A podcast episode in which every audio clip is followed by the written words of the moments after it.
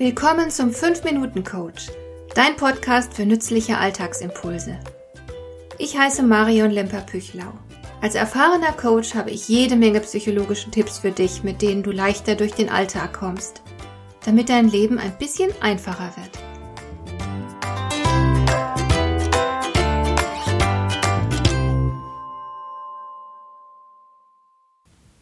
Wir sind eine christlich geprägte Kultur. Auch wenn wir uns inzwischen anderen kulturellen Einflüssen geöffnet haben, so lassen sich die circa eineinhalb Jahrtausende christlicher Geschichte nicht leugnen. Christliche Werte sind allgegenwärtig. Und dazu gehört eben auch das Liebe deine Nächsten Gebot, weshalb wir ganz selbstverständlich davon ausgehen, es sei wünschenswert, dass wir anderen Menschen helfen. Und das tun wir teilweise auch sehr eifrig. Manchmal bin ich richtig gerührt, wie viel Geld private Spender oft in Katastrophengebiete schicken. Und das ist toll. Weniger toll finde ich aber Hilfsbereitschaft, wie ich sie beispielsweise im Wartezimmer eines Kinderarztes mal beobachtet habe. Das Wartezimmer war sehr voll und die Patienten mussten sich auf lange Wartezeiten einstellen. Das ist natürlich mit kleinen Kindern immer eine echte Herausforderung, weshalb der Kinderarzt auch dafür gesorgt hatte, dass den Kleinen reichlich Spielzeug zur Verfügung stand. Mitten im Raum stand ein riesiges Schaukelpferd, das irgendein Pharmakonzern spendiert hatte. Und nun versuchte ein ziemlich süßer Knirps, dieses große Schaukelpferd zu erklimmen. Er war eigentlich noch ein bisschen zu klein dafür, aber er gab sich riesige Mühe. Er startete einen Versuch nach dem anderen, unermüdlich. Plötzlich stand seine Mutter auf, packte ihn unter den Armen und hob ihn in den Sattel. Mir stockte der Atem, als ich das sah, und ich musste richtig an mich halten, um nichts zu sagen. Warum? Das ist eigentlich offensichtlich, und ich staune, dass die Mutter es nicht selbst gesehen hat. Hier sind drei Gründe, warum ihr Verhalten völlig unpassend war. Erstens lernt das Kind auf diese Weise, man traut mir nicht zu, dass ich es alleine schaffe, ich bin offensichtlich hilfsbedürftig. Zweitens vermittelt die Mutter dem Kind, dass es Hilfe erwarten darf, noch bevor es um Hilfe gebeten hat.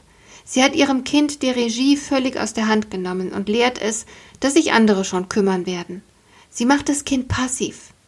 Sag nichts, die Hilfe wird schon kommen, lautet die unausgesprochene Botschaft. Und es gibt Erwachsene, die genau mit dieser Haltung durchs Leben gehen. So werden Opfer gemacht. Und drittens betrügt die Mutter ihr Kind um seinen Triumph. Wer weiß, Vielleicht hätte der Knirps es ja geschafft. Unmöglich wäre das nicht gewesen. Und was hätte es für das Kind bedeutet, solch eine Erfahrung zu machen? Das Kind hätte gelernt, ich kann mich auf mich selbst verlassen. Wenn ich mich richtig anstrenge und einfach nicht aufgebe, dann schaffe ich es. Das ist die Haltung von Gewinnern. Und diese Haltung kann ein Kind nicht erwerben, wenn die Erwachsenen es ständig ungefragt unterstützen. Hilfe ist nicht per se etwas Gutes. Hilfsbereitschaft ist vielmehr eine janusköpfige Angelegenheit. Gott Janus war dieser altrömische Gott der Gegensätze, den du sicher schon mal auf Abbildungen gesehen hast. Er wird immer mit zwei Köpfen dargestellt, die in entgegengesetzte Richtungen schauen. Einerseits ist Hilfsbereitschaft ein schöner und edler Zug, mit dem wir Gutes schaffen können. Aber das setzt voraus, dass unser Gegenüber auch wirklich, wirklich hilfsbedürftig ist. Denn andererseits ist Hilfsbereitschaft nämlich durchaus etwas Schädliches. Man macht damit andere auch klein, man macht sie abhängig und passiv. Sei dir bewusst, dass Hilfeleistungen ein Gefälle schaffen. Oben ist der Helfer, der über die nötigen Ressourcen verfügt, und unten ist der Hilfeempfänger. Und es tut niemandem gut, wenn er ständig oben oder ständig unten ist.